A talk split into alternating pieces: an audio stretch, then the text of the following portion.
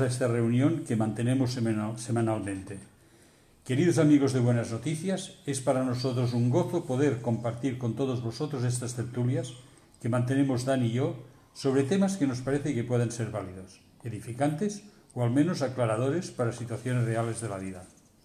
La charla que vamos a mantener hoy se basa en una historia que llegó a nuestras manos a través de Internet. Y dice así. Un pintor fue contratado para pintar un bote de pesca. El artesano trajo la pintura y sus pinceles y comenzó a pintar el barco de un rojo brillante, tal como había solicitado el propietario. Mientras pintaba, notó un pequeño agujero en la parte baja del casco de la nave y, por supuesto, procedió tranquilamente a repararlo. Cuando terminó de pintar, se dirigió al propietario y le mostró su obra, que era tal como se había convenido, por lo que recibió el importe pactado y se fue. Al día siguiente, a media tarde, el dueño del barco se presentó en casa del pintor con un talón de un elevado importe, superior incluso al importe de la pintura del bote. El pobre pintor, muy sorprendido, dijo, pero si ayer me abonó el importe de mi trabajo, ya he cobrado por pintar su barca. A lo que el dueño de la barca respondió, este dinero no es por el trabajo de pintura del bote, este te lo pagué ayer. Este dinero es por el agradecimiento que te debo por tapar el agujero del casco. Pero si era un agujero pequeño, ciertamente no valía la pena mencionarlo, y menos abonarme una cantidad tan grande por un trabajo tan chico. Esta fue la respuesta del azarado pintor, a lo que respondió el propietario de la nave. Mi querido amigo, veo que no lo entiendes. Permíteme que te lo aclare. Cuando te encargué la pintura del bote, yo ya no recordaba el agujero del casco, y es por ello que no te lo mencioné. Esta mañana muy pronto, mis hijos, al ver que la pintura estaba ya seca, han salido a pescar tranquilamente, ya que ellos ignoraban que el casco tuviera el agujero. Yo no estaba en casa, y por ello no era consciente de ello, pero al regresar al mediodía y ver que la barca no estaba en la playa, me he acordado de repente del agujero, y he quedado desolado, temiendo que sucedería lo peor. Pero a los pocos minutos ya he visto la barca que regresaba sin ningún problema. No te puedes imaginar la alegría y el alivio que he tenido. Y mucho más cuando al llegar a la playa he constatado que el agujero había sido reparado y lo habías hecho tú. ¿Sabes lo que hiciste realmente? Salvar la vida de mis hijos. No tengo suficiente dinero para pagar aquello que tú has llamado un trabajo tan chico. Esta es la historia y esta es la conclusión. No importa a quién, cuándo o cómo tengamos que realizar un trabajo. Nuestro trabajo debe ser excelente y sin escatimar esfuerzos para reparar las pequeñas grietas que podamos hallar. Nunca sabrás cuándo se presentarán hasta que llegue el momento. Pero recuerda que si Dios te ha puesto delante de este trabajo y este agujero o grieta, es porque, es porque confía que lo repararás y serás una agradable sorpresa para la vida de alguien. Y hasta aquí la historia. Y ahora permitidme que dé un cálido saludo a Dani, que está aquí a mi lado, sentadito y callado, esperando que le dé entrada. Bienvenido una vez más, Dani. Hola, ¿qué tal? Bienvenidos a todos y contentos de estar una vez más con todos nuestros amigos oyentes y gracias por esta historia que he encontrado que es muy bonita, la verdad. Bueno, te iba a preguntar qué te parecía la historia, pero ya lo has dicho, te ha parecido muy sí, bonita. Hombre, pero decir solamente sí muy bonita no Déjame decir algo más. Bueno, pues di algo más. He estado callado mucho rato. Ahora me. Pues en esto tienes razón. Ahora me toca. Eso es cierto. Y te cuesta. Sí, sí. A, a ver, hay una cosa que, que, me llama la atención, ¿no? Y es que, laboralmente hablando, todos intentan cubrir bajo mínimos, que digo yo siempre, ¿no? Entonces, cubrir el expediente. Sí, sí. Tú me has dicho que haga esto, esto es lo que hago y punto. Y en cambio aquí me llama la atención de que esta persona hace más de lo que le pidieron. Se, se dedica a tapar un agujero cuando nadie se lo ha pedido ni nadie se lo ha dicho. Pero él sabía que para que su trabajo le quedara bien, para que esto tuviera resultados que esperaban con, el, con la barquita, pues uh, tapó el agujero, hizo el trabajo correctamente y además sin decir absolutamente nada, ¿no? Quiere sin, sin decirle, oye, me tiene que pagar más porque me he dado cuenta que aquí había un agujero, ¿no? Si, si lo analizamos a la luz de cómo solemos trabajar hoy en día, el agujero se queda ahí, punto, ¿no? Porque es tal como solemos movernos en el ámbito laboral hoy por hoy. O como muchos se lo comunicaríamos, oye, ya sabes que aquí hay un agujero, pero rara vez nos, nos hubiéramos puesto a repararlo por cuenta propia y más si te puedes decirlo esperando como mínimo ser agradecidos, que nos lo agradezcan, no, no que nos lo paguen, pero sí al menos que nos lo agradezcan. Y creo que es de, de alabar la actitud de, de, esta persona que quiso que su trabajo quedara, pues como has dicho tú antes, bien hecho. ¿eh? trabajo bien hecho. Dani, ¿tú crees en la importancia de los pequeños detalles?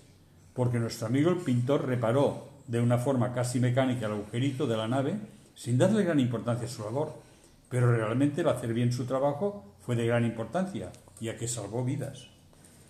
Pues sí, a veces eh, creo que a estos pequeños detalles no les damos importancia. Las cosas que son grandes, que, que enseguida lucen, que enseguida se ven y que son majestuosas, pues esto más o menos intentamos esperarnos o como mínimo que quede aparentemente bien. Pero los pequeños detalles muchas veces los pasamos por alto. ¿no? Yo, cuando estuve trabajando en, el ámbito de la reforma, yo sobre todo en cocinas decía, mira, tú pones una, una buena cocina de roble, todo lo que tú quieras, y pones tiradores de plástico y aquella cocina es una birria. Tú pones una cocina de, de baja calidad pero pones unos tiradores en condiciones y aquella cocina la has dejado que parece que sea buenísima. ¿no? Y, a veces lo que menos detalle le damos, cuando nos ponemos a hacer el proyecto de una cocina, quizás es lo que menos nos fijamos en los tiradores que vamos a poner. ¿no? Y yo le decía, pues estos pequeños detalles, el tirador, el grifo, eh, el, el, ribete ese que pones aquí, todas estas cosas son lo que, estos pequeños detalles que decías tú, es precisamente lo que le da prestigio, lo que le da valor a, esta cocina. Y que determina un trabajo bien hecho. Sí, sí, sí. Que ya digo que si, tú pones un, un de cocina muy bueno, con las mejores maderas que encuentres, y le pones un tirador de, de peseta, de aquellos de, plástico, pues, pues uh, has desvestido totalmente, totalmente la cocina, ¿no? Y al revés, si pones algo barato, pero después te fijas en los detalles y le pones detalles que revistan aquello que has puesto, pues eh, le das una categoría que no tiene. ¿eh? ¿No te parece que la narración de hoy nos tiene que llevar como cristianos a considerar la importancia que debe tener el efectuar nuestros trabajos con una responsabilidad que implique hacer siempre la mejor labor que se pueda hacer? Pues eh, creo que sí, tiene que ser así. Uh, yo me acuerdo una de las veces cuando hice una entrevista de trabajo, uh, al jefe le dije que, que, yo era cristiano. Y él me dijo, ¿y esto en qué me perjudica? Y yo dije, perjudicar en nada, teóricamente te tiene que beneficiar, porque yo tengo que hacer los trabajos con excelencia porque es lo que Dios me pide. Por lo tanto, estoy, entre comillas, obligado a trabajar lo mejor que sé, lo mejor que puedo. ¿no? Entonces, uh, no te va a perjudicar, ya digo, teóricamente te va a beneficiar. Y como cristiano creo que tenemos que tener pensado, pendiente y presente el hecho de, poder trabajar tal como Dios nos pide, o sea, hacerlo bien, hacerlo bien, no cubriendo el expediente que ya ha salido a lo largo del programa, ¿no? No aquello, bueno, mira, tápalo que no lo vean, sino decir, aunque lo vean me da igual porque está bien hecho, ¿eh? Y esto es lo que deberíamos tener presente siempre, creo yo. A pesar de todo lo que has dicho, me vas a tener que reconocer que no es nada infrecuente en nuestra sociedad oír frases más o menos así. Yo cumplo con lo que me mandan y nada más. Total, por lo que me pagan, seguro que lo has oído alguna vez. Este muchísimas veces, muchísimas veces. Y más en el, tipo de trabajo que realizo yo. Hay mucha gente que, lo dice, ¿no? total, por lo que pagan, porque pagan. Si pagan poco, vete a otro lado, yo qué sé. Búscate la vida. Claro, es decir, o búscate otro trabajo, porque el trabajo este está mal pagado, vayas donde vayas, no tienes salida posible, pues búscate un sitio donde puedas, otro tipo de trabajo que esté más acorde con lo que tú esperas y más acorde con lo que quieres cobrar, ¿no? Pero que yo, yo siempre, uh, mira, cuando yo entré a trabajar donde estoy ahora, Ah, me viene una persona y me dice, ah, porque ya verás, esto es un asco, este trabajo tal, me puso el trabajo fatal y la empresa fatal, y le digo, ¿cuántos años llevas tú aquí? Y me dice, yo llevo 14 años. Digo, pues una de dos, o eres tonto o no es verdad. Pues claro, si, si tú te mantienes 14 años trabajando en una empresa que tiene todas las pegas que tú me estás diciendo... ¿Qué, porros estás haciendo aquí? Claro, o, o, no es verdad o eres tonto. ¿eh? Y, y bueno, yo creo que, que cuando tienes un trabajo y más en la situación en la que estamos hoy en día, tienes que agradecerte, agradecer por tenerlo y tienes que trabajar de la mejor forma posible y que sabes, ¿no? Porque a la hora de la verdad tú estás subido en este barco. Eh, aquí que hablábamos de un barco con un agujerito, el hombre se dedicó a tapar el agujerito, no hacerle más agujeros. Y a veces eh, subimos a barcos que tienen un agujero y en lugar de taparlo hacemos más. Entonces nos olvidamos que el barco quizás no sea nuestro, pero el que va montado en el barco soy yo. ¿Entiendes? Y esto quizás valdría la pena que lo tuviéramos en cuenta. Y que a veces estamos haciendo comentarios o, o trabajando bajo mínimos para la empresa en la que estamos trabajando, sino olvidándonos que en el barco eh, estoy yo. Y, y quizás uh, el patrón del barco tenga más barcos, pero yo en el que trabajo es en este. O sea, si se hunde este me quedo sin trabajo. En cambio, lo, los, los jefes, los dueños, pues puede ser que tengan más barcos y puedan seguir viviendo aunque este se hunda. ¿no? Entonces valdría la pena que tuviéramos en cuenta que todos trabajáramos, tomáramos los, el trabajo como algo nuestro, ¿no? como algo que hay que luchar y pelear día, día a día. Es que de alguna manera, si el trabajo va bien y el salario es bajo, tarde o temprano el empresario reconocerá que tienes derecho a cobrar un poco más, aunque no sea en magnitud en proporción directamente proporcional, pero siempre tienes más oportunidades de conseguir un aumento en una empresa que tenga muchos beneficios que en una empresa que vaya justita. Esto es desde calle, es lógico. Yo en todos los trabajos que he entrado siempre me han dicho lo mismo, ¿no? Cuando me han dicho lo que iba a cobrar y me han preguntado qué me parecía, yo siempre le decía, de momento bien, cuando te demuestro lo que valgo, te diré lo que quiero. Y esto creo que va, va así, ¿no? Hay mucha gente que entra en los sitios, ah, yo, yo por esto no entro, yo por esto no trabajo. No, no, estoy de acuerdo. Pero cuando yo te demuestre hasta dónde puedo llegar y qué puedo hacer, entonces te diré cuánto vale mi trabajo. Y todos los sitios han sido así, va, va a salir lo suficientemente bien. ¿no? Mira, Dani, hemos hablado de que como cristianos debemos considerar la importancia que debe tener el efectuar nuestros trabajos con una responsabilidad. Y como cristianos tenemos que ser hijos de Dios. Y ahora me gustaría escuchar una canción que habla de eso, de hijos de Dios.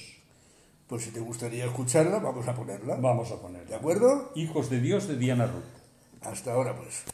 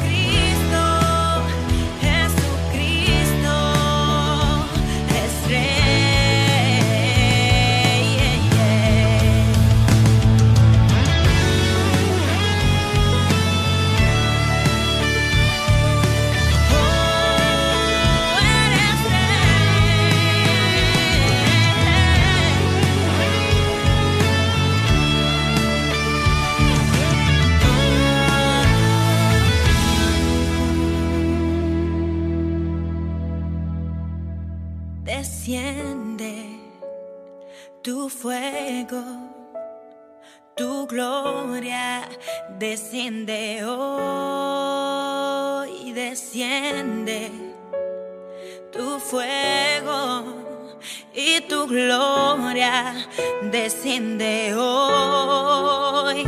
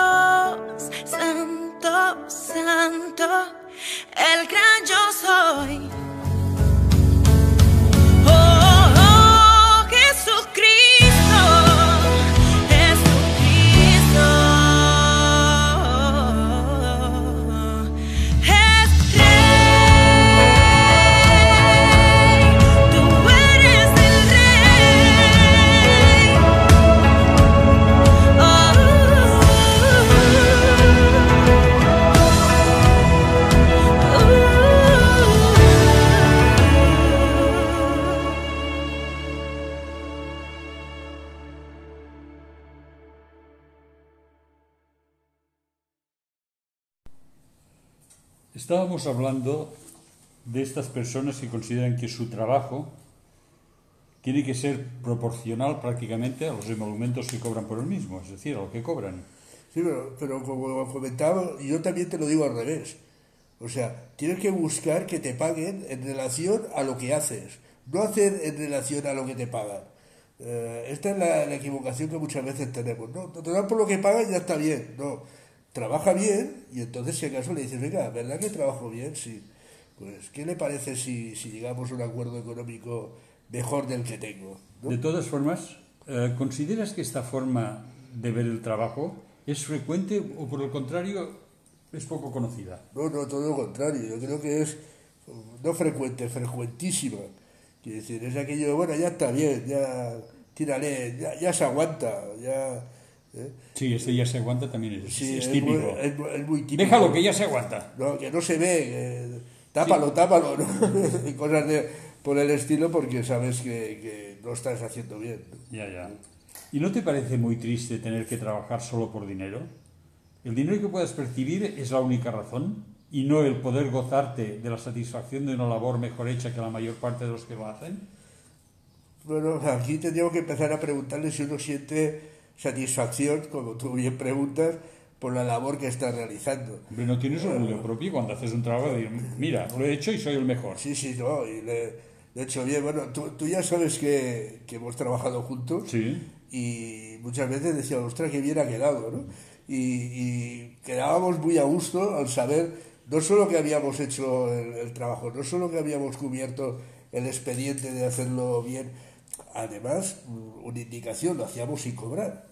¿eh? Es decir, que esto es importante. Y trabajábamos Porque- con excelencia. Porque si, si teníamos que trabajar en relación a lo que cobramos, pues claro, si no cobramos, pues bueno, ya, ya, Ya- está ya bien. está y, hecho. Ya está bien y tiraré. Entonces sí que sería, si aguanta, pues vale.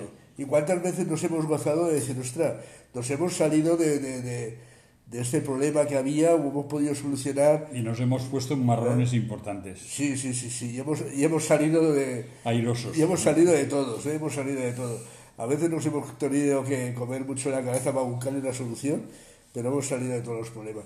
Y, y bueno, he pasado el tiempo, ya ves, ahora hace años que no, no trabajamos juntos, ¿no? Y en cambio recordamos aún, ostras, qué bien lo estábamos haciendo y qué Fue una época bonita. lo habíamos pasado y, y esto que mi estado de salud no era del todo adecuado el tiempo que estuvimos ahí, pero bueno, No, hicimos, hicimos lo nuestro. Yo creo que hicimos una buena labor, pero bueno. Sí, sí, sí, yo, yo también lo creo. Yo no solo lo creo, sino que estoy convencido. Vale. ¿eh? Porque nada de lo que hicimos se ha caído, ¿eh? Todo, todo sigue Todavía se aguanta. Todo sigue funcionando, sí, sí. Vamos a ver, Dani. ¿Te parece que esta postura de, de querer trabajar solo por dinero es una postura de buen testimonio cristiano? Claro que no. Mi- Mira lo que nos dice el mismo Jesús en Mateo 5:41. Y a cualquiera que te obligue a llevar carga por una milla, ve con él dos. O sea, es hacer más de lo que te piden. Fíjate que no se trata de un trabajo, sino, sino de una obligación frente a otra persona. La voluntad de un seguidor de Cristo empieza cuando ya se ha acabado la obligación. Es decir, en llevar la carga otra milla, sin estar obligado. Es decir, un cristiano debe rendir, según veo yo, más en su trabajo que cualquier otro que no lo sea. Esta es la imagen que nos está dando el propio Jesús. Es más, es lo que yo te decía, ¿no? Cuando le dije a aquel jefe, yo soy cristiano, ¿en qué me perjudica? Teóricamente debe beneficiarte, porque yo tengo un, un deber, una obligación, si se puede decir así, que otro no tiene, y es cumplir con aquello que Dios me está pidiendo en mi relación con el jefe y con mi relación con el trabajo que estoy realizando, ¿no? Entonces, teóricamente no te tiene que perjudicar, te tiene que beneficiar. Sí, y en Pablo también se enfatiza sobre ese tema en algunas, en algunas de sus epístolas. Pero ya digo, aquí te están diciendo que hagas más de lo que tienes que hacer. Sí. Si cualquiera te obliga a llevar una carga por una milla, tú dos. ¿Eh? O sea, no, no aquello de, bueno, una milla si me ahorro un poquito, un metro, pues todo eso que me he ahorrado. No, no, te está diciendo que, que no solo hagas lo que te piden, sino que hagas más de lo que te piden, para que el trabajo que estás haciendo lo hagas con excelencia. Y puedas decirle que lo haces porque, porque es Dios quien te lo pide. O sea, eh, no, no, no es el, el pago del patrón, es el pago que Dios te da por cumplir con aquello que Él te pide. De todas formas, este punto de vista, para muchos de los que opinan que yo hago lo que me mandan y punto, si esto es así, ellos consideran que deberían cobrar el doble, que esto sería lo justo, cobrar el doble. Porque claro, si trabajan el doble, Por supuesto, ¿eh? lo haces eh, y, lo haces. Sigamos eh, con la lectura y vayamos al verso 45. Mira lo que está escrito. Para que seas hijo de vuestro Padre que está en los cielos, que hace salir su sol sobre malos y buenos, y que hace llover sobre justos e injustos.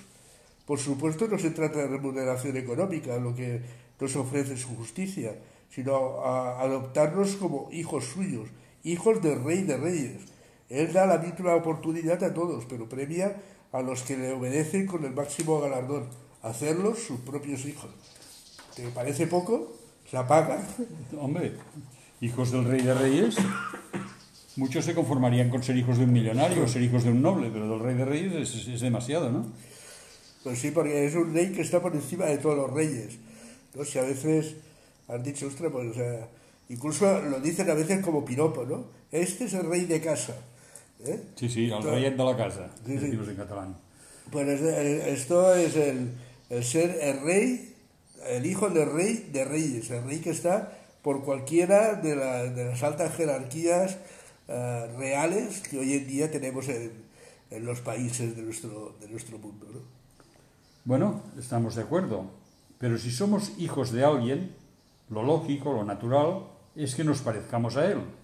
Y un poco más adelante de lo que has leído, en el verso 48 dice, Sed pues vosotros perfectos como vuestro Padre que está en los cielos es perfecto. Ni tú ni yo, Dani, somos perfectos, por lo que me parece que no somos hijos de Dios, sino que seremos hijos de Dios probablemente en un futuro, no ahora que estamos viviendo cargados de errores y de pecados. Mira, desde, desde el momento que aceptamos el sacrificio de Jesús en la cruz, nuestros pecados presentes, pasados y futuros son perdonados por la mera gracia de, de- Dios, no por, mí, no por mí, sino por la gracia de Dios a entregar a, a su Hijo. ¿no? Por lo tanto, ya somos ante Dios perfectos. Si ya Dios nos ve perfectos, es tan difícil esforzarnos en comportarnos como sus hijos obedeciéndole. Por otro lado, recuerda Génesis 1.26, donde el mismo Creador afirma, hagamos al hombre a nuestra imagen conforme a nuestra semejanza. ¿Te parece que podemos cuestionar la obra del Creador? Mm, Yo creo que no.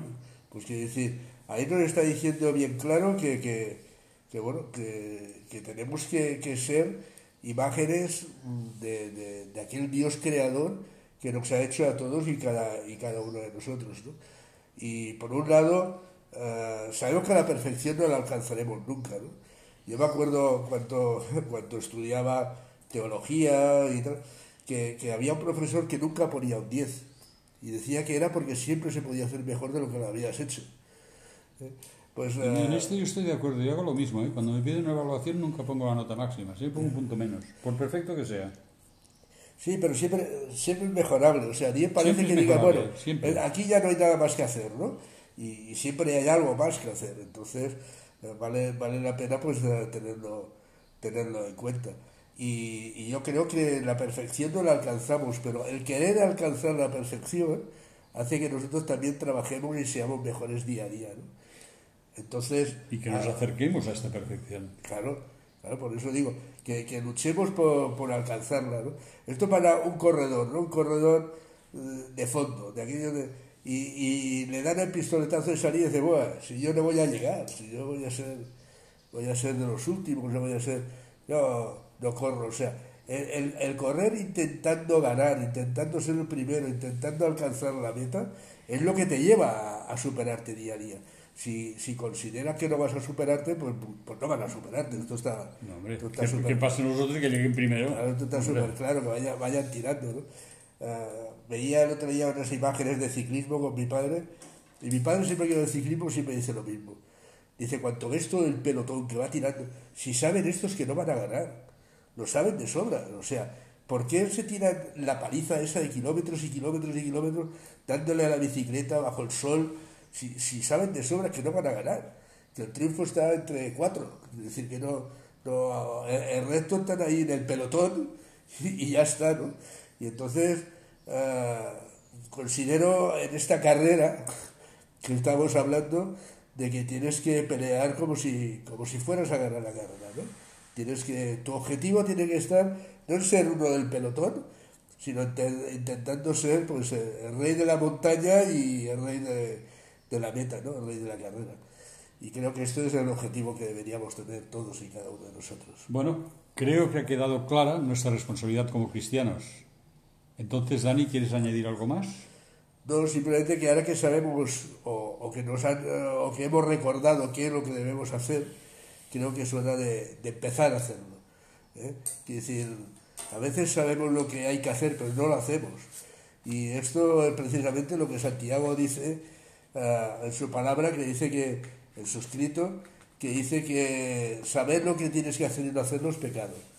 Pues sabiendo lo que hay que hacer, si no lo haces, esto es pecado. Sal del pecado y ponte manos a la obra. ¿Te parece bien? Me parece perfecto. Gracias y hasta la próxima semana.